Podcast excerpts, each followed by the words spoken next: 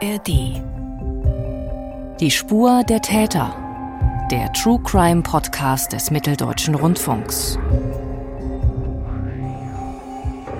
Sie agieren hochprofessionell und sehr brutal, flüchten meist mit PS-starken Autos.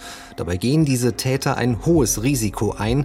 Sie sprengen Geldautomaten in die Luft. Und das im wahrsten Sinne des Wortes. Die Polizei blickt mit Sorge auf dieses Kriminalitätsphänomen. Das ist ein Video vom LKA, wo man letztendlich mal äh, getestet hat, einen Automaten zu sprengen, welche Sprengkraft das Ganze eben auch mit Sprengpacks hat. Das ist hier ein Sprengpack, was in den Automaten eingelassen wurde. Und das ist die Sprengkraft dieses kleinen Sprengpacks gewesen. Der ganze Automat ist völlig auseinander deponiert.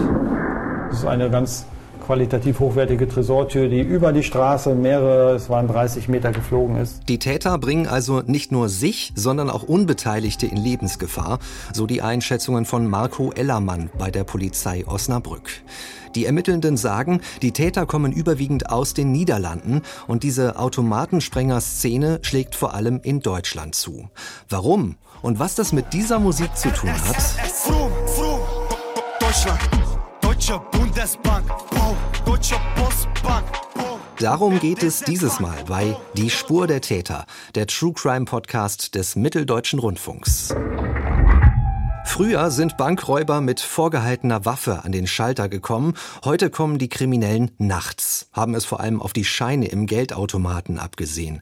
Ich bin Felix Gebhardt. Schön, dass Sie zuhören. Uns gibt es werbefrei in der App der ARD Audiothek. Und dieses Mal ist ein Kollege mit dabei, der den Automatensprengern auf der Spur gewesen ist. Was er dabei erlebt hat, hören wir von ihm selbst. Anim Röver ist dabei. Hallo Anim. Hallo. Einen besonderen Fall erzählen wir Ihnen gleich, denn es hat im Zusammenhang mit einer Automatensprengung zuletzt sogar eine Geiselnahme gegeben.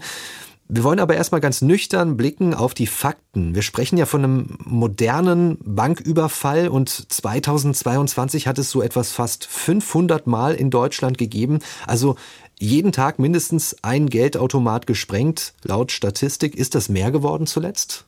Genau. Es hat diesen Banküberfall der Neuzeit 2022 exakt 496 Mal gegeben. So oft ist ähm, ein Geldautomat in den meisten Fällen auch erfolgreich gesprengt worden. Man kann sagen, dass die Zahlen in den vergangenen Jahren ähm, eigentlich kontinuierlich angestiegen sind. So wurden 2020 äh, 414 Geldautomaten gesprengt. Das ist schon 20 Prozent mehr als noch in dem Vorjahr 2019.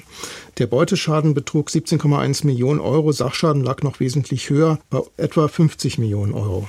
Es gibt insgesamt etwa 60.000 Automaten in Deutschland, wo wir unser Geld abheben können. Und das ist auch etwas, wenn man in der Nähe wohnt, vielleicht in dem gleichen Haus wohnt, was ja auch sehr gefährlich werden kann. Ja, es ist ganz besonders gefährlich. Du sagst es, wenn die Geldautomaten in, in Wohnhäusern sind, ähm, unter Umständen Bewohner nichts ahnt darüber schlafen. Äh, da kommt noch hinzu, dass die Taten ja meistens äh, nachts passieren, wenn die Bewohner eben gerade sich im Schlaf befinden.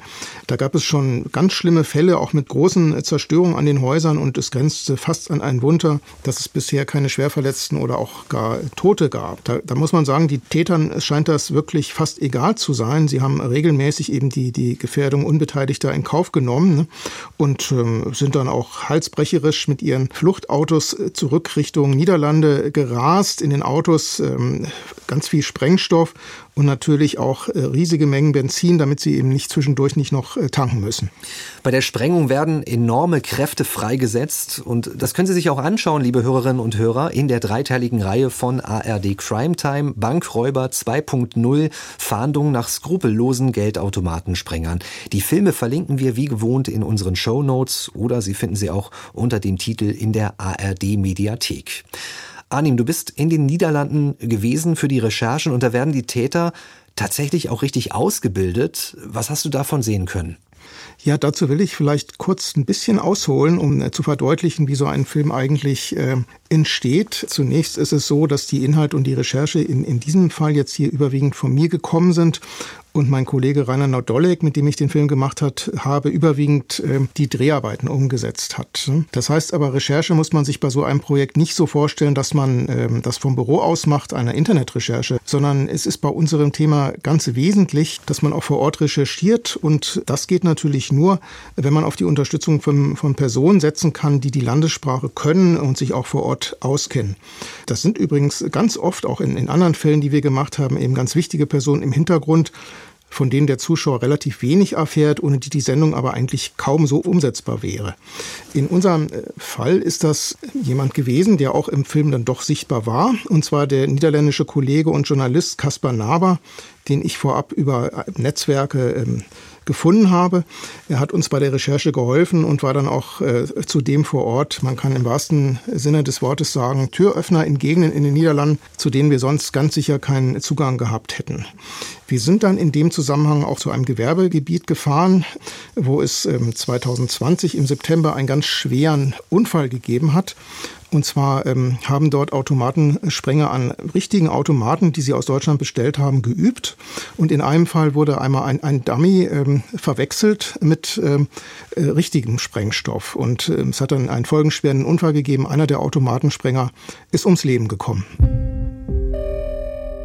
Kurzer Hinweis, liebe Hörerinnen und Hörer. Wir sammeln gerade Ihre Fragen zu unserem Podcast für die 100. Folge. Die wird im Januar erscheinen und Sie können dabei mitmachen, sich an Ihrem Lieblingspodcast beteiligen und zwar indem Sie uns Fragen stellen.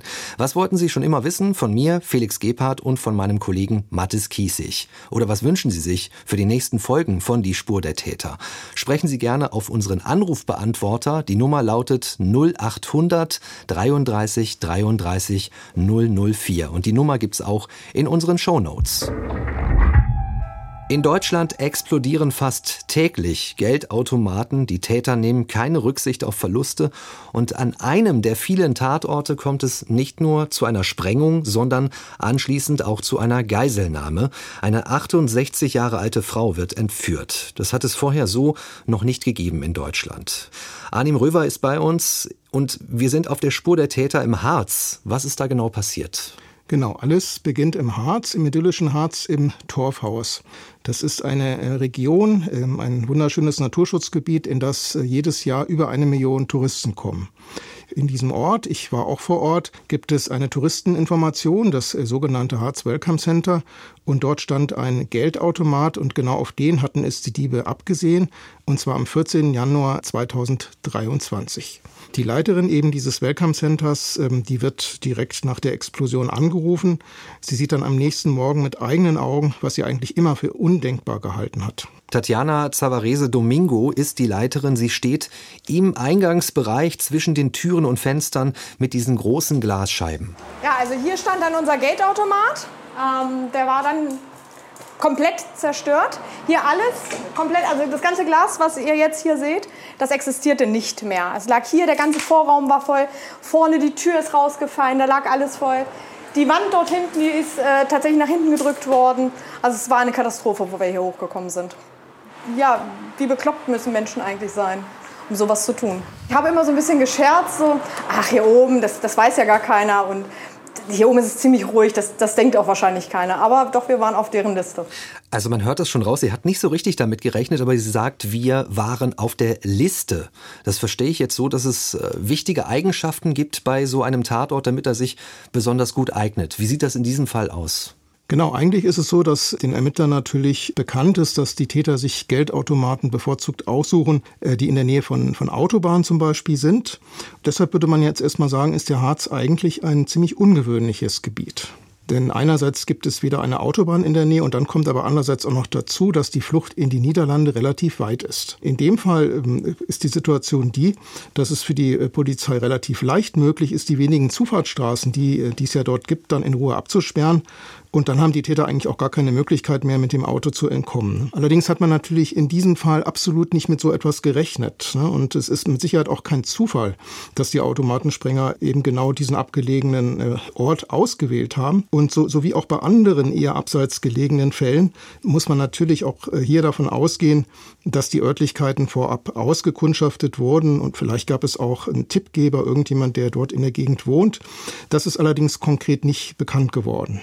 Äh, man muss trotzdem sagen, dass so ein abgelegener Ort eher die Ausnahme ist. Also meistens ist es wirklich so, dass die Täter in der Nähe von Autobahnen zuschlagen. Wir haben da auch einige Beispiele. Das ist Melle zum Beispiel. Da führt die A30 direkt in die Niederlande. Da kann man die 100 Kilometer durchrasen, ist in einer halben Stunde in den Niederlanden. Wir waren auch in Hagen. Das ist auch nicht weit entfernt von der Autobahn und auch von der Grenze. Nordhauern zum Beispiel auch, auch Orte in Bayern und Baden-Württemberg. Und natürlich, ähm, man kann sich jetzt schon denken, in, in den meisten Fällen ähm, sind die Tatorte auch in der Nähe der niederländischen Grenze. Dazu kommen wir noch genauer. Das spielt nämlich eine Rolle, wenn wir über die Tätergruppe sprechen, die eingrenzen. Wir bleiben jetzt erstmal an diesem Tatort im Harz in Torfhaus. Wie sieht die Bilanz aus? Also der Schaden am Automaten, am Gebäude bis hin zur Höhe der Geldsumme, die die Täter mitnehmen konnten? Ja, also der Schaden, der war jetzt, der war durchaus erheblich. Das ist zum einen der, der Sachschaden am Gebäude. Der ähm, äh, beläuft sich auf um die 80.000 Euro, der Automat 30.000 Euro und die Beute auch nochmal über 120.000, mit der sie dann auch die, die Täter Richtung äh, Braunlage geflüchtet sind. Da kommen dann allerdings auch noch zusätzlich die Umsatzeinbußen des Geschäftes hinzu. Das sollen wohl auch nochmal um die 20.000 Euro ge gewesen sein. Das Geschäft musste ja länger geschlossen bleiben. Ne? Die Täter sind dann also Richtung Braunlage geflüchtet, haben aber im Kreisverkehr ähm, kurz vor dem Ort einen Unfall gebaut, ne, haben, haben dann einfach ihr, ihr zerstörtes Auto ähm, dort stehen lassen müssen. Ne. Und man muss sich das so vorstellen, dass relativ kurz nach diesem Kreisverkehr auch schon der beliebte Urlaubsort Braunlage beginnt. Das heißt, ich bin selber auch überall gewesen, habe das, äh, bin diese Wege abgelaufen, habe dort auch äh, Aufnahmen gemacht, habe viele Nachbarn ähm, angesprochen. Das heißt, ähm, die drei Täter sind dann zu Fuß weiter und wussten natürlich erstmal selber nicht so recht, wie sie jetzt mit der Situation umgehen sollen. Sie sind dann Richtung Ort gelaufen, sind dann von der Straße äh, in, in eine Wohngegend in, durch so einen kleinen Trampelpfad gelaufen und haben sich dann letztlich ähm, in einer Garage versteckt. Und äh, da haben sie der Person aufgelauert, der eben das Auto in der Garage gehört. Eine 68-jährige Frau. Und wir haben mit dem Anwalt gesprochen. Dieser Anwalt der Frau erzählte uns, wie die Geldautomatensprenger dann auf seine Mandantin gestoßen sind. Steffen Hörning. Tragischerweise an dem Morgen ist meine Mandantin zu ihrem Fahrzeug gegangen um damit loszufahren und Brötchen zu holen. Und als sie die Garage betreten hat, äh, ist sie von den Tätern überwältigt worden. Man hat ihr den Fahrzeugschlüssel abgenommen und sie ins Auto gezerrt und die drei Täter sind dann anschließend mit meiner Mandantin Richtung Holland gefahren. Eine Geiselnahme in Braunlage und noch dazu mitten in der Urlaubssaison, Januar 2023. Die Frau wird gewaltsam in ihr eigenes Auto gezwungen und die Männer fliehen mit ihrer Geisel. Warum machen die Täter das? Was sind die Beweggründe? Man muss sagen, also eine, eine Geiselnahme, die hat es im Zusammenhang mit einer Geldautomatensprengung zuvor nie gegeben. Ne? Das hat eine neue Qualität. Genauso drückt es auch der Oberstaatsanwalt aus Osnabrück, Alexander Rethemeyer, aus. Ne? Ähm, er sagt, es, es muss wohl so eine Art Panikreaktion gewesen sein. Das, das Ganze war natürlich nicht, nicht geplant. Ne? Um zwei Uhr nachts war die Sprengung, dann gab es eben äh, den, den Unfall. Die Täter wussten selber nicht so recht, wie, wie kommen sie jetzt hier weg, haben sich dann in, diesem, in dieser leerstehenden, in, in der Garage versteckt zunächst mal, sind dann relativ äh, früh morgens, so zwar so kurz vor acht muss es gewesen sein, auf, auf die Rentnerin äh, gestoßen, die ist nichts ahnt zu ihrem Auto gelaufen, wollte einfach nur äh, Brötchen kaufen. Ne? Gut, dann äh, haben sie kurzerhand entschlossen, okay, wir nehmen die Frau jetzt mit und äh, sind dann ähm, geflüchtet mit dem Auto. Es hat dann nicht ganz so lange gedauert, nämlich genau eine Dreiviertelstunde, bis dann diese Flucht ähm, beendet wurde. In der Zwischenzeit hat die Rentnerin aber wirklich äh, Todesängste erlitten ne? und wusste auch überhaupt nicht, was mit ihr eigentlich geschieht. Und ähm, sie, sie hat äh, im Grunde genommen hatte sie schon so ein bisschen mit, mit, ihr, mit ihrem Leben abgeschlossen. Die Täter haben auch kaum mit ihr geredet. Wie hat die Polizei davon erfahren? Also wie hat sie die Täter dann verfolgt und dann auch festnehmen können? Die äh, Polizei hat zum Glück relativ schnell die Verfolgung aufnehmen können. Ähm, das, das hängt damit zusammen, dass die Frau ähm, sehr schnell vermisst wurde und es soll wohl auch Zeugen gegeben haben, die ähm, das teilweise mitgekriegt haben zumindest. Gefasst wurden die Entführer dann auf einer Bundesstraße zwischen Osterode und Herzberg. Wie schon gesagt, etwa eine Dreiviertelstunde hat das Ganze gedauert. Dann hat ein SEK-Kommando der Polizei das Fahrzeug stellen können und ähm, die Frau dann befreien können. Es hat sich dann herausgestellt, dass die drei Täter zwischen 19 und äh, knapp 21 Jahren alt waren und aus dem äh, niederländischen Utrecht kamen. Jetzt fragt man sich bestimmt, welche Strafe bekommt man für so etwas? Wir springen mal ein bisschen auf den Gerichtsprozess, der im August 2023 stattgefunden hat vor dem Landgericht Braunschweig. Welche Urteile sind da gefallen? Die drei Täter, die wurden nach Jugendstrafrecht verurteilt, weil sie eben zum Zeitpunkt der Tat noch alle unter 21 Jahre alt waren. Die Haftstrafen belaufen sich auf drei Jahre und sechs Monate, ähm, drei Jahre und neun Monate und ähm, vier Jahre und drei Monate. Äh, verurteilt wurden sie letztlich wegen Herbeiführens einer Sprengstoffexplosion, Raubes und Freiheitsberaubung. Die höchste Strafe hat der bekommen, der den Automaten nach Ansicht des Gerichts gesprengt hat. Also die Täter haben Jugendstrafrecht bekommen. Wurde das äh, irgendwie begründet vom Gericht? Ja, das, das wurde damit ähm, begründet, ähm, dass die Täter zum einen, das ist die, erstmal die grundsätzliche Voraussetzung, noch zum Zeitpunkt der Tat unter 21 Jahre alt waren. Ne? Und dann hat bei dem Prozess am Landgericht Braunschweig eben noch die Jugendgerichtshilfe damit argumentiert, dass Täter auch noch bei den Eltern äh, wohnen. Ne? Und das ähm, sei auch noch strafmildernd zu berücksichtigen. Das sind allerdings Argumente gewesen, die für den äh, Anwalt der Nebenklage alle nicht nachvollziehbar waren. Es ist nämlich dann auch während des Prozesses bekannt geworden, dass einer der Täter unter anderem in den Niederlanden ja auch schon äh, nach Erwachsenenrecht verurteilt worden ist. Ja, das ist insofern, insofern ähm, hätte äh, aus Sicht zumindest von Anwalt Hörning auch in dem Fall das Erwachsenenstrafrecht die gerechtere Verurteilung bedeutet. Du hast es eben schon anklingen lassen. Die Frau hat das offenbar nicht besonders gut verkraftet. Wie geht es ihr denn heute? Also für mich als Journalist ist es sehr wichtig, mit Opfern ähm, auch gerade ähm, derartig traumatische Ereignisse in Kontakt zu kommen, eben nicht nur die äh, Täterseite zu beleuchten. Ne?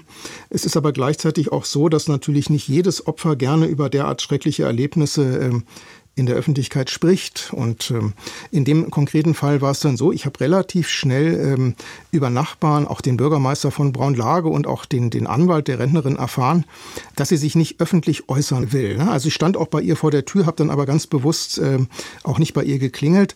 Natürlich muss man, muss man das immer respektieren und ähm, das unterscheidet uns ja letztlich dann auch von äh, Boulevardmedien. Über ihren Anwalt Hörning haben wir dann erfahren, dass ähm, sie zwar physisch erstmal weitgehend unverletzt geblieben geblieben ist, aber ganz lange gar nicht mehr in ein Auto steigen konnte und auch in einer äh, Klinik behandelt werden musste. Und die, die seelischen Narben, die sind äh, bis heute noch nicht verheilt. Das ist der 14. Januar 2023 gewesen, der ein unglaublich traumatisierender Tag gewesen sein muss für diese Frau. Und das hat auch dann natürlich im Gerichtsprozess eine Rolle gespielt. Wir hören die Beobachtungen ihres Anwalts, Steffen Hörning. Auf meine Frage in dem Prozess an die Angeklagten, was sie denn vorhatten mit ihr, haben sie tatsächlich auch unumwunden zugegeben, dass sie sie mit in die Niederlande genommen hätten. Wenn die Angeklagten dort auf die Hintermänner gestoßen wären, äh, wären sie sicherlich mit der Frage konfrontiert worden, was macht ihr mit der älteren Dame hier. Und äh, ich möchte nicht wissen, was im schlimmsten Fall passiert wäre, ob man nicht einfach sich meiner Mandantin erledigt hätte auf eine schreckliche Art und Weise.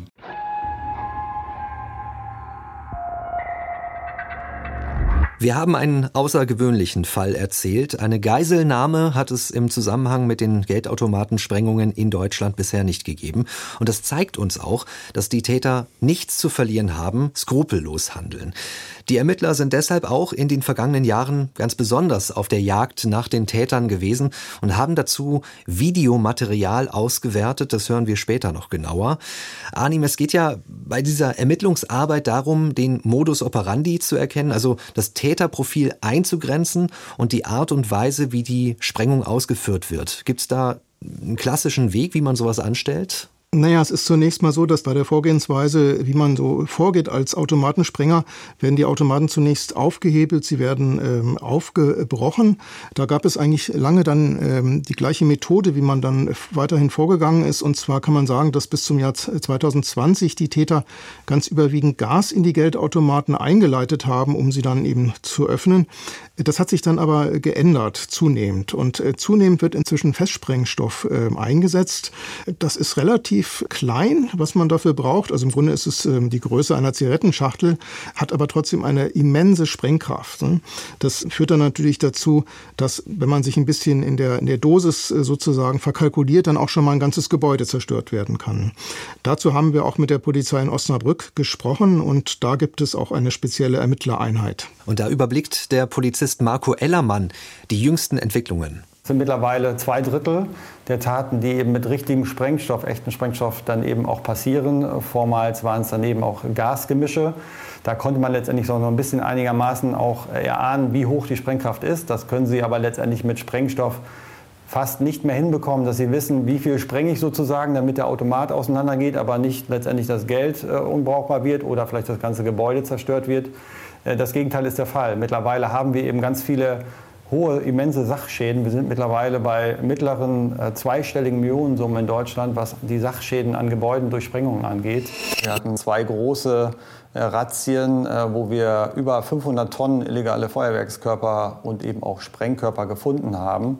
Ähm, das lässt eben auch den Schluss zu, dass eben dieses äh, Pulver, dieser Schwarzstoff, diese explosive Mischung auch eben für die Sprengung von Geldautomaten genutzt wird. Wie kommt denn dieser Sprengstoff dann in diesen Geldautomaten rein? Das reicht ja nicht, wenn man den außen platziert. Genau, also ist der ähm, Automat erstmal aufgebrochen, aufgehebelt, dann ähm, gibt es da einen sogenannten Pizzaschieber und damit wird der Festsprengstoff in das Innere des Tresors geschoben. Man muss ähm, genau dosieren, damit die, die Sprengung nicht so stark ist, dann, dass dann eben auch das Geld komplett unbrauchbar äh, wird. Ne? Bestenfalls wird die Geldkassette gestohlen ne? und dann wird sie eben an einem sicheren Ort äh, aufgebrochen. Allerdings ist das meistens nicht der Fall, dann fliegt das Geld herum. Es gibt inzwischen Inzwischen gibt es ja auch ähm, Sicherungsmaßnahmen mit, mit Farbpatronen zum Beispiel und äh, die Farbe kann ja dann die Scheine unbrauchbar machen, wobei man inzwischen sagen muss, ähm, selbst wenn die Scheine etwas Farbe abbekommen haben, heißt das nicht, dass die Scheine komplett äh, aufgegeben werden. Es gibt in den Niederlanden inzwischen sogar schon im wahrsten Sinne des Wortes sogenannte Waschanlagen, mhm. in denen die Scheine gesäubert werden, damit sie dann doch wieder zurück in den regulären Geldverkehr zurückgeführt werden können. Kann man sagen, wie viele Täter an so einer Tat beteiligt sind? Sind es zwei, drei, vier? Ja, das ist natürlich ein bisschen unterschiedlich, aber man, man kann sagen, es sind äh, meistens sind es drei Täter, es sind auch schon mal vier Täter, zwei sind es eher weniger. Das heißt, einer, das ist dann eine genaue Aufgabenteilung, die die auch äh, haben. Einer fährt den Fluchtwagen, ein, ein weiterer äh, sorgt für die Sprengung des Automaten. Das ist der, der dann besonders auch ausgebildet wurde, in Anführungszeichen. Dann gibt es oft noch einen dritten Täter, ähm, der sozusagen die Umgebung im, im, Blick behält und dann auch eben für einen reibungslosen Tatablauf hilft, äh, sorgt, der, der auch assistiert. Und also so sind es in der Regel drei, drei Personen. Wie lange so eine Sprengung dauert, das erklärt uns Marco Ellermann von der Polizei Osnabrück. Also wir wissen, dass ungefähr zwei bis vier Minuten eine normale Zeit ist. Also wenige Minuten reichen letztendlich den Sprengern, wenn sie das entsprechend erfolgreich und äh, sozusagen nach ihrem Schema umgesetzt haben, um eben eine Sprengung zu vollziehen einerseits, aber dann im zweiten Set auch sozusagen an die Geldkassetten heranzukommen. Das ist ja letztendlich auch das Ziel der Täter. Das geht also sehr schnell, da kann man als Außenstehender wirklich nur staunend zugucken und das sieht man auch in der ARD Crime Time, Bankräuber 2.0. Da steht ein Passant auf der anderen Straßenseite und wir wissen das, weil er mit dem Handy filmt und diese Aufnahmen sehen wir da. Er telefoniert mit der Polizei, kann das glaube ich auch erstmal gar nicht so richtig verstehen, was da passiert und die Aufnahmen sehen Sie, liebe Hörerinnen, in der ARD Mediathek mit einem Link in unseren Show Notes kommen Sie dort bequem hin. Also Anim, wenn das nun alles so schnell geht, wie sieht es dann mit Ermittlungserfolgen aus? Ja, die Ermittlungserfolge, die waren lange Zeit eher überschaubar. Man muss sagen, dass die Polizei doch fast immer das Nachsehen hat. Das Ganze läuft unglaublich schnell ab, ist auch gut geplant. Ganz selten ist es dann aber doch so, dass die Täter auch Spuren hinterlassen. Das war in einem Fall so, den wir auch in unserem Film haben. Das war ähm, ein Fall aus Gera. Und zwar haben äh, die, die Täter in einer Commerzbank-Filiale zugeschlagen und einer der Täter hat sich bei der Sprengung verletzt. Jetzt hatte dieser Täter aber schon eine Vorgeschichte und das ermöglichte es den Ermittlern, ihn über einen DNA-Abgleich in der europäischen Datenbank ausfindig zu machen. Ähm, das ist aber wirklich eher die Ausnahme. In der Regel sind die Täter einfach unglaublich schnell weg und ähm, einer der Täter wartet ja auch schon mit, mit, mit dem Fluchtauto, der Motor läuft. Ne? Dann kommt noch dazu, ähm, dass äh, die, die Sprenger natürlich besonders stark motorisierte Fahrzeuge in der Regel haben. Da ist der Audi RS6 so ein bisschen das Lieblingsauto. Hinzu kommt, dass äh, bei einer Geschwindigkeit von über 250 Kilometern äh, pro Stunde eine Verfolgung lebensgefährlich ist, vor allem eben auch für, für Unbeteiligte. Dann kommt noch hinzu, dass bei derartigen Geschwindigkeiten selbst Polizeihubschrauber oft das Nachsehen haben.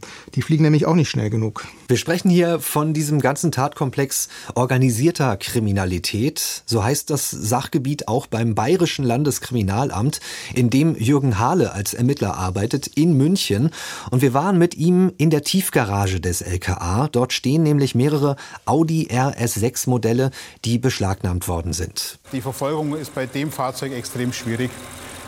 Man muss ja davon ausgehen, dass bei den Geschwindigkeiten ähm, eine unheimliche Gefahr für unbeteiligte Verkehrsteilnehmer entsteht und ähm, wir dann eher geneigt sind, als Polizei die Verfolgung abzubrechen, um dann nicht äh, ein zusätzliches Gefahrenmoment für andere Verkehrsteilnehmer zu schaffen. Dieses äh, Sportliche, dieses Aggressive, das ja auch ähm, in der Werbung teilweise herausgestellt wird und nachdem ja die Täter auch ihr gegenüber ihrem Umfeld ihr Image pflegen wollen und müssen, äh, benutzen die solche Fahrzeuge, um ihre eigene Gefährlichkeit, um ihre eigene Dominanz zu unterstreichen. Und es dürfte mit Sicherheit ein Punkt sein, der zumindest im Weiteren äh, in die Überlegungen der Täter bei der Fahrzeugauswahl mit einfließen dürfte. Ich kann mir gut vorstellen, dass ich, wenn ich Polizeibeamter wäre, dann auch genau abwägen würde, also wenn ich schon nicht hinterherkomme mit meinem Fahrzeug, ob ich mich zum Beispiel solchen Tätern in den Weg stelle, wenn das überhaupt noch geht. Wie gefährlich ist das denn für die Einsatzkräfte? Das ist schon sehr gefährlich, das, äh, das muss man sagen. Und auf der anderen Seite ist es aber auch so, dass ähm, inzwischen die Polizei natürlich auch genervt ist, kann man regelrecht sagen. Ne? Also sie, sie kommen sich ja auch ein bisschen äh, vorgeführt äh, vor. Ne? Und dann hat es aber eben in der Folge dann doch auch schon Verfolgungsjagden gegeben und in, in deren Folge es dann eben auch schwere Unfälle gab. Ein weiterer Gefahrenpunkt könnte auch sein, was ich schon gelesen habe, die Täter würden auch Laserpointer einsetzen. Ist da schon was Schlimmeres passiert?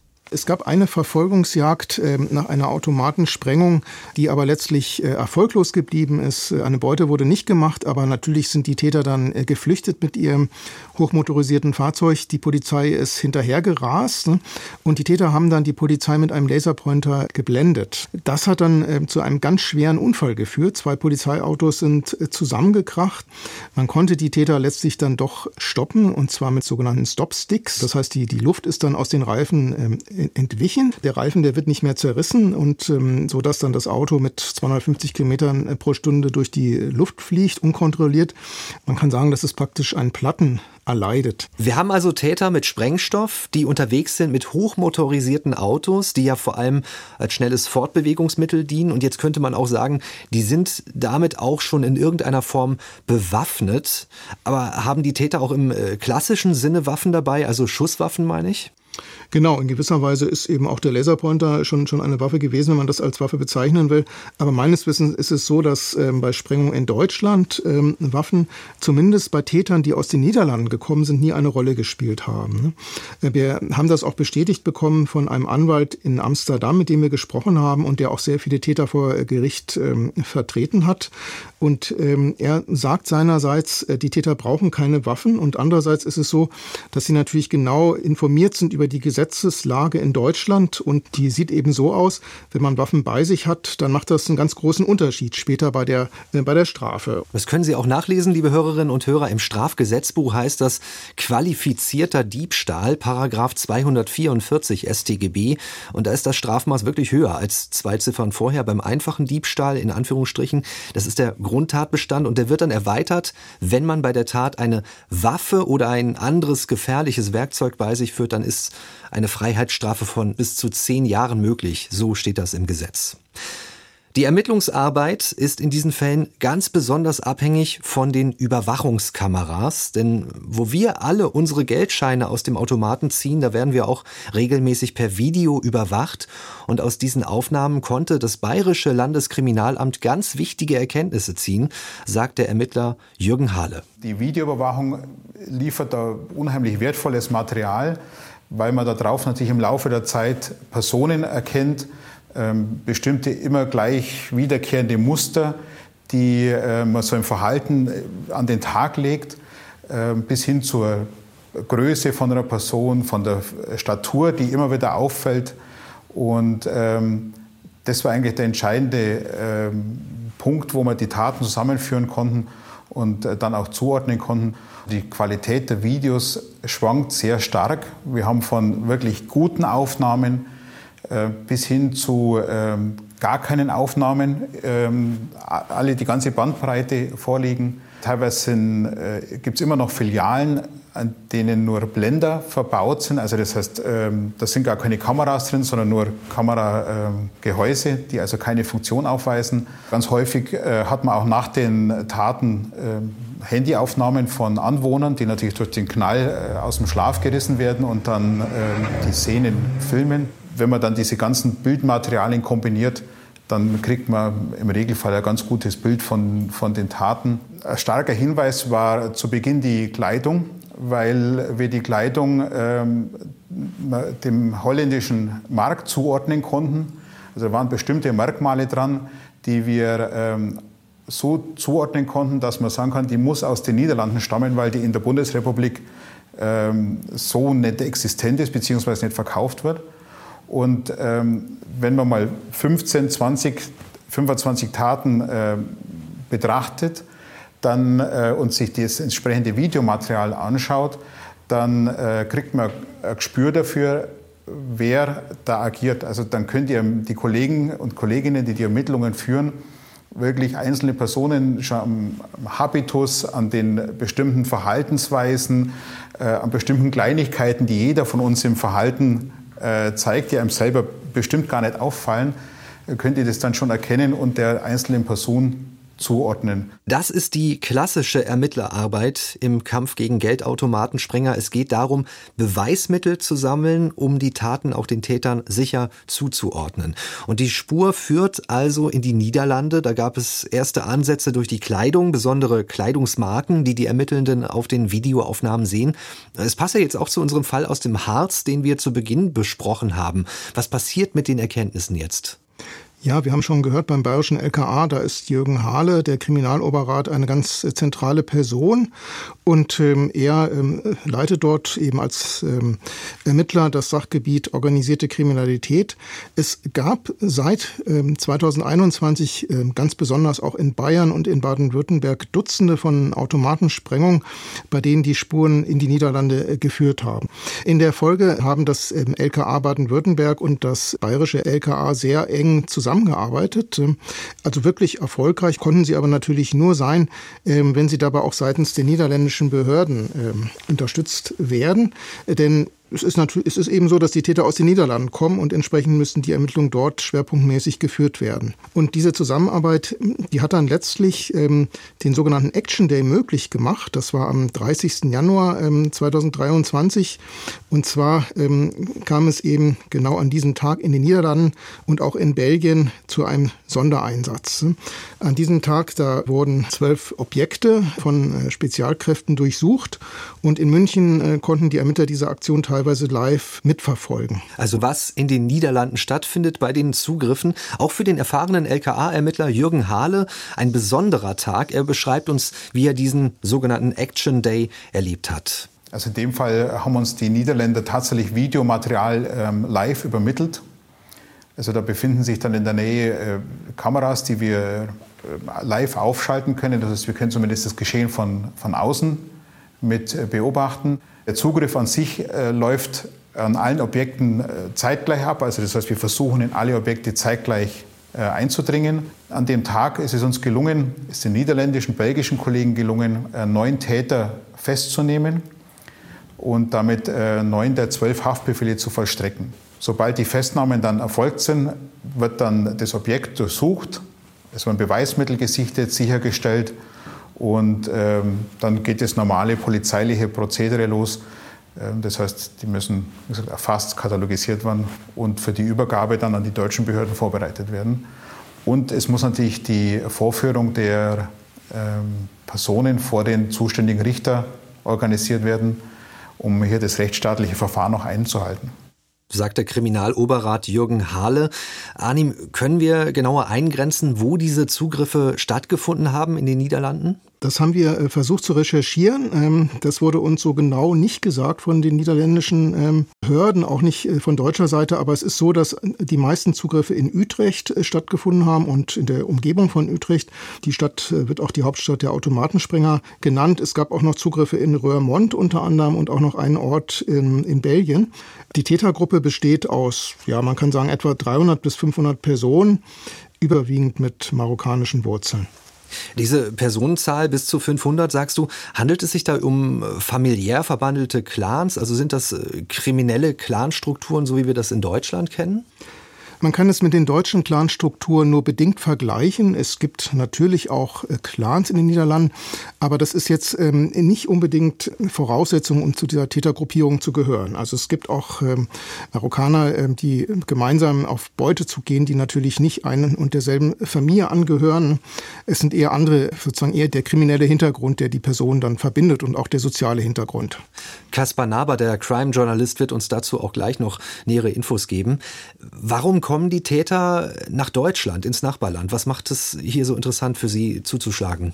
Also zunächst ist es so, dass es äh, das Problem mit den Automatensprengungen in den Niederlanden genauso gab wie in Deutschland. Die Automatensprenger haben auch direkt vor ihrer Haustür natürlich in Utrecht zum Beispiel gerne zugeschlagen. Allerdings wurde dort in verschiedener Hinsicht sehr schnell reagiert.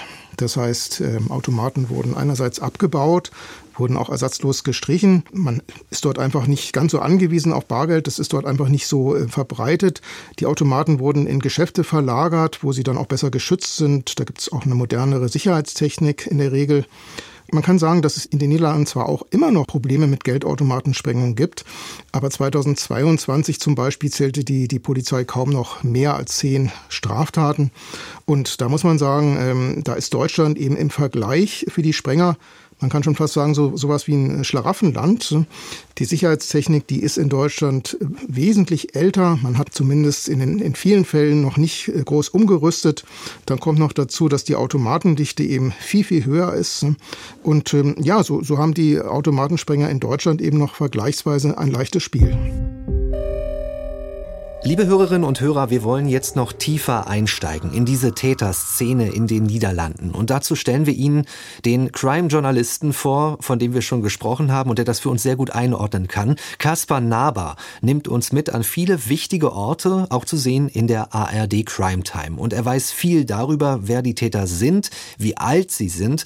Und wir sind mit ihm in einem Gewerbegebiet gewesen in der Nähe von Utrecht, in dem die Automatensprenger ein Trainingszentrum betrieben haben. Da drüben diese kleine Tür, da hinten, da hat die sogenannte äh, Automatensprengschule ähm, ein, also fast das ganze Gebäude gemietet. Da haben die Jungs ähm, versucht, was sie alles machen können. Die haben in Deutschland Geldautomaten bestellt, äh, die sind hier abgeliefert worden und dann haben die hier getestet. Das sind Jungs, ähm, rund 20 Jahre und dann bis zu 30 und ähm, die kennen einander aus, aus diesem Viertel oder andere Viertel, kennen einander von, von die Straße und, ähm, und so geht's auch. Also eine bekommt einen Tag so ein Angebot, hast du Bock mal mitzumachen? Der macht mit. Ähm, davon ausgehen, dass das alles klappt. Da wird ein Automat gesprengt. Äh, die sind nach Deutschland gefahren, die sind zurückgekommen mit Kohle. Dann auf einmal hat dieser Junge hat, hat Geld verdient und der zeigt das natürlich seine Freunde. Und äh, so geht es meistens. Und das ist bei diesen Jungs, besonders bei Jungs mit diesem marokkanischen Migrationshintergrund, das ist eine Stolzkultur. Ähm, die wollen äh, gerne zeigen, dass die erfolgreich sind. Die wollen auch bling bling, die wollen sein schnelles Auto haben, die wollen, die wollen diese Kultur. Also junge Männer, 20 bis 30 Jahre alt in der Regel und da geht es auch ums Imponieren. Diese Hintergründe über die Täter erzählt uns der Kriminalreporter Kaspar Naber. Wenn ihr mit ihm unterwegs gewesen seid, Arnim, wie hast du das erlebt? Also ich meine, wie gefährlich ist es für euch gewesen, dort mit einer Kamera zu drehen und damit eben auch als Journalisten erkenntlich zu sein? Gerade in den Problemvierteln Utrechts, da sollte man als Kamerateam also schon äh, vorsichtig sein. Ähm, vor nicht so allzu langer Zeit, da wurde dort auch ein Kamerateam zusammengeschlagen. Ein Anwalt, der auch Täter vertritt, hat uns auch äh, gewarnt, dass wir vorsichtig sein sollen. Für uns bedeutete das, ähm, dass wir mit einem, zum einen mit einem ähm, neutralen Auto ähm, in den entsprechenden Gegenden unterwegs waren und uns dann aber auch natürlich auf unsere niederländischen Kollegen Kaspar Naber verlassen haben, der Ortskenntnisse hat und die Situation vor Ort dann auch besser einschätzen konnte. Wie gefährlich es für Journalisten in den Niederlanden werden kann, das zeigt die Vergangenheit. Der zum Beispiel der bekannte Journalist Peter de Vries, der wurde Opfer eines Mordanschlags. Als investigativer Journalist war er kriminellen Machenschaften, vor allen Dingen der Drogenmafia, auf der Spur und hat darüber ziemlich unerschrocken berichtet. Er wurde bedroht, hat sich davon aber nicht einschüchtern lassen. Das war dann letztlich sein Todesurteil. Ihr habt euch aber in dieser Hauptstadt der Automatensprenger, so wird sie genannt, bewegt. Wie ist das dort gewesen? Wie kannst du das beschreiben? Ja, also man hat schon ähm, mitbekommen, dass wir zum Teil in sozialen ähm, Brennvierteln unterwegs waren. Es gab dort auch Schilder, zum Beispiel in Utrecht, äh, mit dem Hinweis, ähm, dass es eine Kameraüberwachung gibt und ähm, dass die Polizei sozusagen mitguckt, ein Auge darauf hat. Und da gibt es einige Viertel, die eben entsprechend als äh, Problemviertel auch bei der ähm, äh, Polizei bekannt sind. Ne? Aber das sind eben auch genau diese Viertel, wo, aus denen die potenziellen Täter von all diesen Geldsprengungen herkommen. Aus der Stadt Utrecht kommt auch diese Musik, die wir schon ganz am Anfang gehört haben.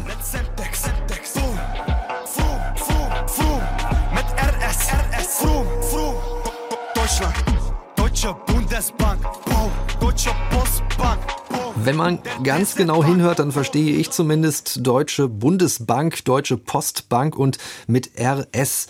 Also da taucht in den Texten auch das Fahrzeugmodell wieder auf, von dem wir eben schon gehört haben das die Täter ja zur Flucht benutzen. Genau, das ist RS, ähm, der Audi RS, das ist wirklich schon fast, man kann schon fast sagen, das Kultauto der Automatensprenger geworden. Man hört aber auch noch weiteres, man hört unter anderem auch Semtex, das steht für Plastiksprengstoff. Das ist hier Musik von dem Rapper Jesa, der den Song eben über die Automatensprenger-Szene produziert hat. Er kann sich selbst sehr gut mit dieser Szene identifizieren. Er kommt nämlich ähm, selber aus, aus diesen äh, Problemvierteln Utrechts. Er kennt auch sehr viele Leute, die wegen einer Sprengung ähm, im Gefängnis äh, waren. Er selbst war auch hinter Gittern, allerdings wegen anderer Taten. Er hat letztlich erzählt, dass äh, die Musik ihn gerettet hat in einem Interview mit einem Kamerateam und äh, wahrscheinlich wäre er sonst, so hat er es dargestellt, selber nach Deutschland auf Beutezug gefahren. Inwiefern werden denn diese Automatensprenger nun in den Niederlanden glorifiziert, also auch in der Rapper-Szene speziell? Ja, also man, man kann schon sagen, ähm, dass auch in Teilen der Rapper-Szene in den Niederlanden diese Videos auf großen Nachhalt stoßen. Viele finden diese Videos cool, auch nachahmenswert und natürlich werden die Gefahren, die davon ausgehen, die werden absolut äh, ausgeblendet. Wie reagiert die Polizei auf solche Musik? Ist das äh, ja erstmal nicht strafbar, aber wie ordnen die Ermittler das ein? Wir haben das Video unter anderem auch äh, Sebastian Hirschberg gezeigt von der Polizei in Hagen. Aus seiner Sicht ist das ganz klar. Ähm, da, da stehen naturgemäß die erheblichen Gefahren im Vordergrund ähm, die von den Automatensprengern ausgehen. Das ist für, für ihn, er guckt sich das etwas unglaublich an, das Ganze, und weiß, weiß dann auch gar nicht, wie er das sonst noch bewerten soll. Ihr seid ja auch in Amsterdam unterwegs gewesen. Da gibt es nämlich auch wichtige Hintergründe, um dieses Kriminalitätsphänomen zu verstehen. Was gibt es da für Zusammenhänge zwischen der Automatensprenger-Hauptstadt, wie es die Ermittler nennen, und der ganz offiziellen Hauptstadt der Niederlande? Ja, in Amsterdam, da gibt es mehrere Stadtteile, in denen ähm, die sogenannte Mokro-Mafia, die vor allem im Drogengeschäft aktiv ist, die Automatensprenger sozusagen rekrutiert regelrecht. Ne? Und ähm, vielleicht nochmal zu den Hintergründen. In den Niederlanden, da gibt es ähm, ungefähr 400.000 ähm, Menschen mit marokkanischen äh, Wurzeln, von denen sehr viele in den 60er Jahren als Gastarbeiter ähm, dorthin gekommen sind. Da haben es einige von denen zu einem gewissen Wohlstand gebracht. Ähm, man muss aber sagen, dass doch sehr viele Familien eher zu der unteren Einkommensschicht zählen. Gerade für junge Männer wird das Sprengen gewissermaßen als Möglichkeit gesehen, gesellschaftlich aufzusteigen und vor allen Dingen eben auch schnelles Geld zu machen, ohne dafür sehr viel arbeiten zu müssen. Wir haben genau zu diesem Thema auch Anwalt Vito Schukrula getroffen. Er hat sich einen Namen damit gemacht, Mitglieder der Mafia vor Gericht erfolgreich ähm, zu verteidigen. Er vertritt aber eben auch regelmäßig Männer aus dem Kreis der Geldautomatensprenger-Szene. Der Anwalt Vito Schukrula erklärt uns, wozu dieses Geld aus den deutschen Geldautomaten überhaupt gebraucht wird. Was wir hier sehen ist, wenn man ins internationale Drogengeschäft einsteigen will, dann braucht man natürlich Verbindungen. Aber man braucht auch Geld. Und Geld fällt nicht vom Himmel, aber es kann aus einer Bank kommen. Also gehen Sie nach Deutschland, weil es hier in Holland bei allen Banken hohe Sicherheitsvorkehrungen gibt. Aber in Deutschland lieben die Menschen Bargeld. Die Kriminellen in Holland wissen das, kommen dorthin und jagen die Banken in die Luft. Dann nehmen sie das ganze Geld, investieren es ins Drogengeschäft und werden noch reicher. Das ist also eine sehr einfache Art, um an viel Geld zu kommen. Diese Dinge sind also miteinander verbunden. und das kann zu noch mehr Problemen führen, denn mit dem Drogengeld kommt der Mord. Also mir wird jetzt klar, das bedeutet, zwischen der Geldautomaten-Sprenger-Szene und äh, dem internationalen Drogengeschäft gibt es einen unmittelbaren Zusammenhang. Da gibt es ganz eindeutige Verbindungen. Genau, das ist etwas, ähm, was ähm, uns äh, von deutscher Seite bereits von vielen ähm, bestätigt wurde, von vielen Ermittlern, auch äh, Staatsanwälten, ohne dass das offen so im Interview gesagt werden wollte. Diese Verbindung, die kann man auf jeden Fall sehen. Es ist so, dass die Automatensprenger schon im Auftrag auch der niederländischen Mokromafia ähm, nach Deutschland kommen. Ähm, es ist schwer, diese Auftraggeber zu identifizieren, aber das scheint doch äh, wirklich so zu sein. Die Beute, und da ist dann der direkte Zusammenhang, die Beute, die in Deutschland gemacht wird, die wird dann wiederum im, ins Drogengeschäft investiert. Man kann sagen, dass am unteren Ende dieser ähm, Bedrohungspyramide sozusagen stehen die Geldautomaten-Sprenger. Dann arbeiten die sich sozusagen langsam hoch im Drogengeschäft und äh, da wird es dann richtig kriminell. Das ist, äh, so sieht es zumindest der bekannteste Kriminologe der Niederlande, Cyril Feinaut. Der Professor hat äh, hunderte von äh, kriminologischen Abhandlungen veröffentlicht und eines seiner wichtigsten Themen ist dabei die Bedrohung des niederländischen Staates durch die Mafia. Dazu die Einschätzungen des Kriminologen Cyril Feinaut. So Bedrohungen von, von Staatsanwälten und Polizisten und so ist nicht neu in den Niederlanden. Aber man muss sagen, in den letzten fünf, sechs Jahren hat das eine mehr gewalttätige, eine tödliche Dimension bekommen.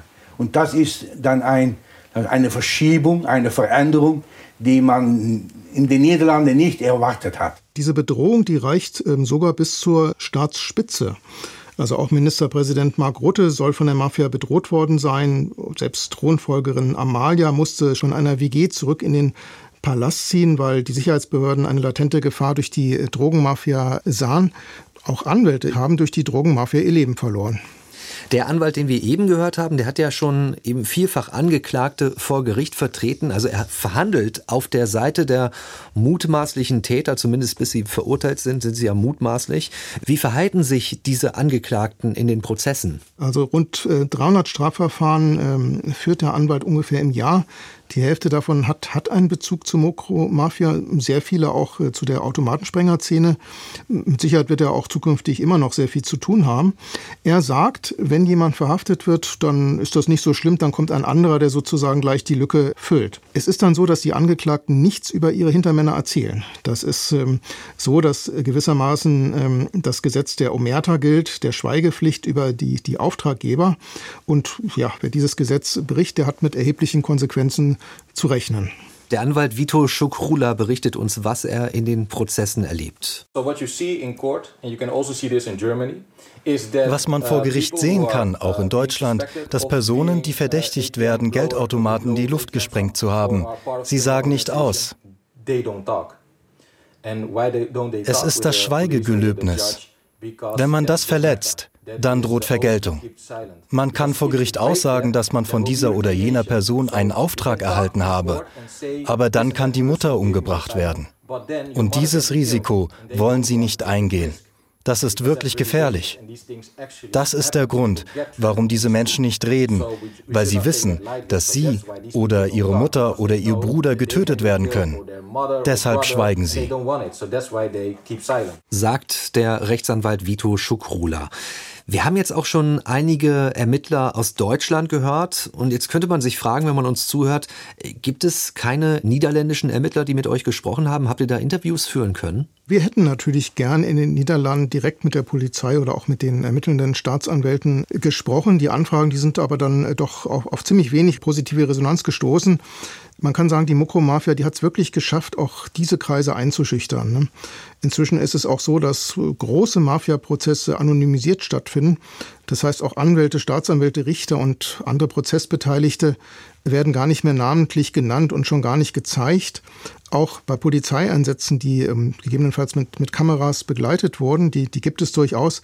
Da werden alle Einsatzkräfte dann komplett unkenntlich gemacht. Also man kann überhaupt nicht mehr erkennen, wer eigentlich persönlich in diese Fälle involviert ist.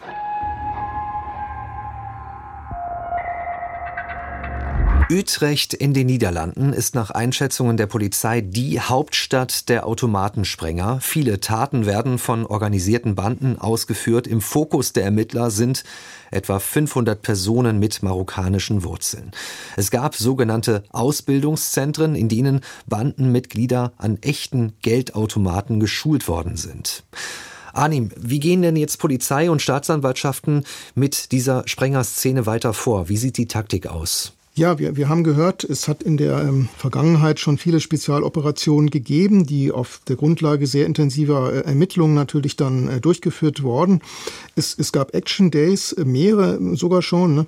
Es gab also auch schon vor dem Action Day äh, 2023 einen sehr großen Zugriff im September 2021. Da waren mehrere hundert deutsche und auch niederländische Polizisten äh, beteiligt. Da wurden in Deutschland und ähm, auch in, in den Niederlanden ähm, viele Häuser und Autos durchsucht. Da waren Sprengstoffhunde im Einsatz, teilweise auch Bargeldspürhunde. Bei diesem Einsatz 2021, da sind insgesamt 23 Täter ermittelt worden. Es ging insgesamt um 17 Taten, die man ihnen zuordnen konnte.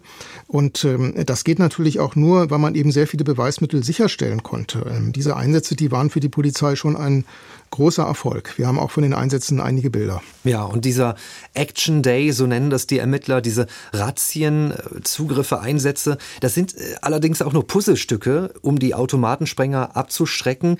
Die Verbrechensprävention sieht zum Beispiel auch so aus, dass das Geld, du hast es schon angesprochen, unbrauchbar gemacht wird, also mit einer Einfärbung. Und ihr wart bei einer Firma, die heißt SPL aus Bramsche in Niedersachsen. Lothar Vandenberg setzt auf Farbpatronen Patronen gegen Sprengversuche. Um dies zu verhindern, haben wir eine Kopfladung, ein sogenanntes Begrüßungspaket mit Tinte, dass wenn man jetzt die erste Sprengung macht, dass man dann sofort alles voller Tinte hat und hoffentlich die Täter dann merken, oh, hier ist alles Tinte drin, lassen wir mal die Finger davon. Ne? Wenn das äh, nicht passiert und die machen trotzdem die zweite Sprengung, dann haben wir in den einzelnen Kassetten drin, eine Flasche in den Deckel eingebaut, äh, so konzipiert mit Sollbruchstellen. Äh, heißt, dass wir nichts brauchen, um zu aktivieren, äh, keine Elektronik, keine Verkabelung. Durch den Druck, der ähm, in dem Automaten passiert, reißt die Flasche kaputt und alles ist voll mit Tinte. Das heißt, im Ernstfall werden erst die Täter und dann auch die Geldscheine beschmiert mit Farbe, also wenn die Geldkassette bei der Sprengung beschädigt wird. Was sagt die Polizei dazu? Ja, die Polizei, die muss natürlich auch selber erstmal verstehen, wie, wie solche Sprengungen eigentlich erfolgen, wie sie letztlich dann auch dagegen am besten vorgehen können. Und um da diese Erkenntnis zu gewinnen, haben sie selbst umfangreiche Sprengtests durchgeführt. Ähm, zuletzt im September 2023 in einem Steinbruch bei Heidelberg. Dort wurden vier Automaten, vier verschiedene Automaten äh, gesprengt. Deswegen vier verschiedene, weil die sich eben in der Bauweise die Automaten durchaus auch sehr ähm, unterscheiden. Um das Ganze möglichst realitätsnah zu machen, hat die Bundesbank dafür auch echtes Geld geliefert. Das heißt, die Automaten, die wurden mit mehreren 10.000 Euro bestückt und in den Kassetten befanden sich entsprechend auch Fahrpatronen, die das Geld dann im Ernstfall für die Sprenger unbrauchbar gemacht hätten. Hören wir mal rein, wie das abgelaufen ist. Es gibt gleich wieder einen lauten Knall, eine Explosion, alles unter Testbedingungen, also dass niemand zu Schaden kommen kann. Und mit dabei ist Stefan Knapp, Kriminaldirektor, stellvertretender Leiter des Kriminaltechnischen Institutes beim LKA Baden-Württemberg. Und wir hören als erstes den LKA-Präsidenten Andreas Stenger. Ja, heute wollen wir natürlich unter den Bedingungen, die wir auch an so einem Tatort bei der Tatausführung haben, das rekonstruieren. Für uns ist es wichtig, wie diese äh, Sprengsätze, die zum Einsatz kommen, welche Wirkungsweise die erzielen. Wir haben hinter, dahinter eine Wand aufgebaut, weil auch die Geldautomaten in der Realität ja nicht irgendwo frei auf dem Feld stehen, sondern in der Regel in einem Gebäude an einer Wand, um einfach das möglichst realitätsnah ähm, zu simulieren und nachzu, nachzubauen. Wir gehen davon aus, dass die Schwachstelle die Tür ist nach vorne, ähm, weil das auch der einzige natürliche Punkt Punkt ist, wo dieser Automat sich öffnet. Ähm, und von daher wird er wahrscheinlich nach vorne ähm, das entsprechende Splitterbild erzeugen. In diesem Automat ist rein ein Geldeinfärbesystem äh, verbaut. Das ist ein Geldeinfärbesystem, das auf diesen Druck reagiert.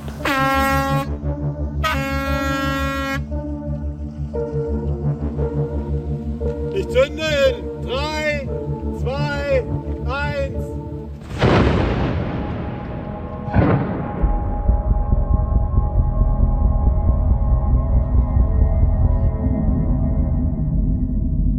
meiste ist liegen geblieben. Also das ist doch ein sehr ähm, eng umgrenzter Tatortbereich, ja. ähm, was ja auch in Anführungszeichen für die Täter gut ist, ja, weil dann wissen sie, wo, wo müssen sie quasi hin ähm, und müssen das Geld nicht, nicht groß suchen, sondern ähm, das zeigt ja auch, also das liegt alles mehr oder weniger konzentriert am Ort der Sprengung.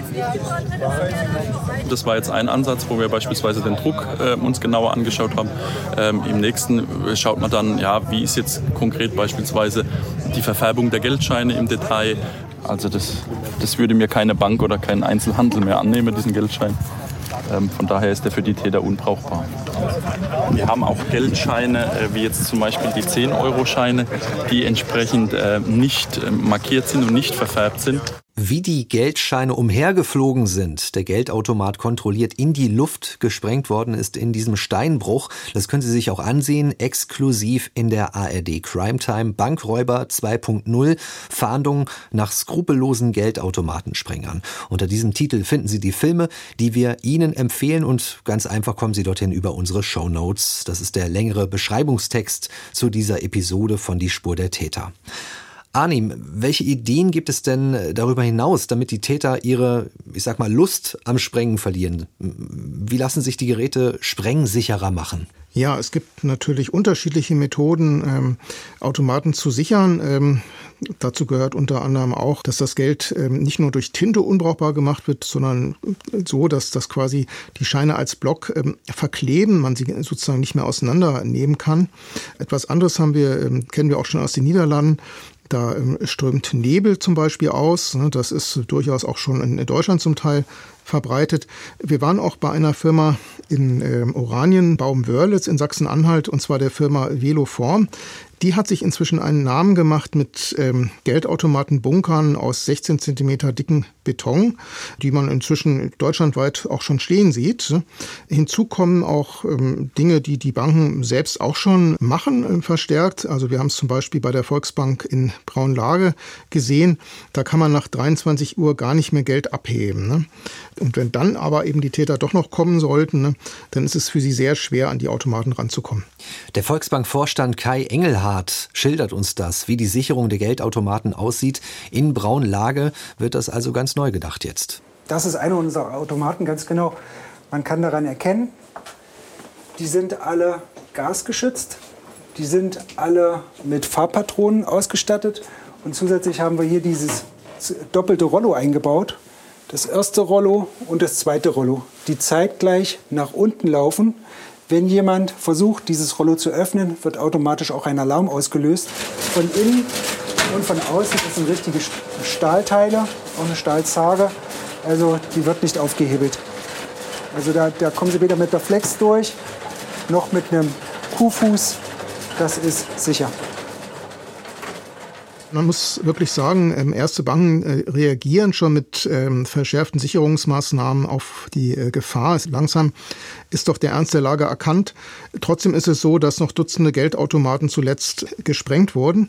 Und es ist sicher auch nicht abzusehen, was die Täter sich da noch einfallen lassen, um weiter ähm, an das begehrte Bargeld zu kommen. Es ist zum Beispiel so, dass auch nicht unbedingt eine Verstärkung der Automaten die Täter abschrecken muss. Sie können dann einfach noch, noch mehr Festsprengstoff nutzen. Allerdings besteht dann natürlich die Gefahr, dass das Geld leichter unbrauchbar wird. Für die Ermittelnden stellt sich natürlich die Frage, woran liegt es, dass niederländische Täter weiterhin über die deutsche Grenze kommen und hier mit Sprengstoff Menschenleben gefährden? Welche Konsequenzen müssen daraus gezogen werden? Dazu der Kriminologe Cyril Feinaut. Wir haben es mehr oder weniger verursacht. Wir müssen auch Deutschland helfen, um dieses Problem in den Griff zu bekommen. Ich habe mehrmals vorgeschlagen und gesagt, ich begreife wirklich nicht, warum es keine deutsche, niederländische Arbeitsgruppe gibt, die ständig arbeitet in diesem Bereich. Das gibt es nicht. Es gibt Zusammenarbeit niederländische Polizisten, eine kleine Gruppe in Osnabrück, dann in Bamberg oder in Frankfurt oder ich weiß nicht wo. Aber was man wirklich braucht, das macht man nicht. Das ist eine gemeinsame Arbeitsgruppe Deutschland-Niederlande. Und das macht man nicht. Arnim, siehst du denn da eine Entwicklung, dass diese Zusammenarbeit zwischen Deutschland, den Niederlanden, auch vielleicht sogar europaweit in Zukunft besser werden könnte? Gibt es da eine Tendenz? Ich würde schon sagen, dass eine gewisse ähm, Tendenz absehbar ist. Ähm, zuletzt hat es eher etwas weniger Sprengungen gegeben. Allerdings heißt das nicht, dass die Sprengungen jetzt wirklich aufhören. Und es wird mit Sicherheit auch in naher Zukunft noch weitere Action Days geben. Aber so tendenziell kann man sagen, dass wahrscheinlich der Höchststand der Automatensprengung äh, vorerst erreicht ist. Haben Sie Fragen oder Kritik an unserem Podcast? Wir sammeln gerade für unsere 100. Episode Ihre Wortmeldungen auf unserem Anrufbeantworter 0800 33 33 004, die kostenfreie Nummer. Nennen Sie gerne dort Ihren Namen und Ihren Wohnort und die Antwort auf Ihre Frage gibt es dann zum Jubiläum im Januar. Oder Sie können uns auch wie gewohnt eine Mail schreiben dsdt.mdr.de. Es war einer der spektakulärsten Gerichtsprozesse des Jahres und der wird beleuchtet in einem neuen Podcast, den wir Ihnen gerne noch empfehlen möchten. Es geht um eine Frau mit dem Namen Lina E. Für die einen eine gefährliche Linksextremistin, für die anderen eine antifaschistische Ikone. Das und mehr erzählt der neue Podcast Die Faschojägerin. Ein Autorenteam hat Tatorte besucht und rekonstruiert, was dort passiert ist. Marc Zimmer ist einer von ihnen. Wir haben gesprochen mit der Verteidigung von Lina E., die sich erstmals in dieser Breite äußert. Wir haben gesprochen mit Verfassungsschützern, aber auch mit Linksautonomen, die wir an geheimen Orten getroffen haben. Besonders spannend bei der Recherche war, wie oft man dann doch auf so eine Mauer des Schweigens gestoßen ist und an welchen Stellen. Das ist ja immer ein guter Hinweis, dass man eigentlich ja, so ein bisschen auf dem richtigen Weg ist. Und der Fall geht natürlich weit über die Grenzen der Justiz hinaus. Der berührt Fragen, die uns in der Demokratie alle angehen und unser Zusammenleben eben auch betreffen sagt Marc Zimmer. Er hostet den neuen MDR-Podcast Die Faschojägerin, der Fall Lina E. und seine Folgen. Werbefrei in der App der ARD Audiothek. Den Link dazu finden Sie wie gewohnt in unseren Show Notes. Die nächste Episode von Die Spur der Täter erscheint am 5. Dezember und dann geht es um das Martyrium einer Frau nach einer Ü30-Party. Was ihr da widerfahren ist, das hat sie uns exklusiv und ausführlich geschildert. Ein beeindruckendes Gespräch, das noch lange im Kopf bleibt. In dieser Folge war Arnim Röver mit dabei. Vielen Dank, Arnim, dass du bei uns gewesen bist. Gerne. Ich bin Felix Gebhardt und Ihnen vielen Dank fürs Zuhören. Gerne bis zum nächsten Mal. Sie hörten den True Crime Podcast Die Spur der Täter. Eine Produktion des Mitteldeutschen Rundfunks.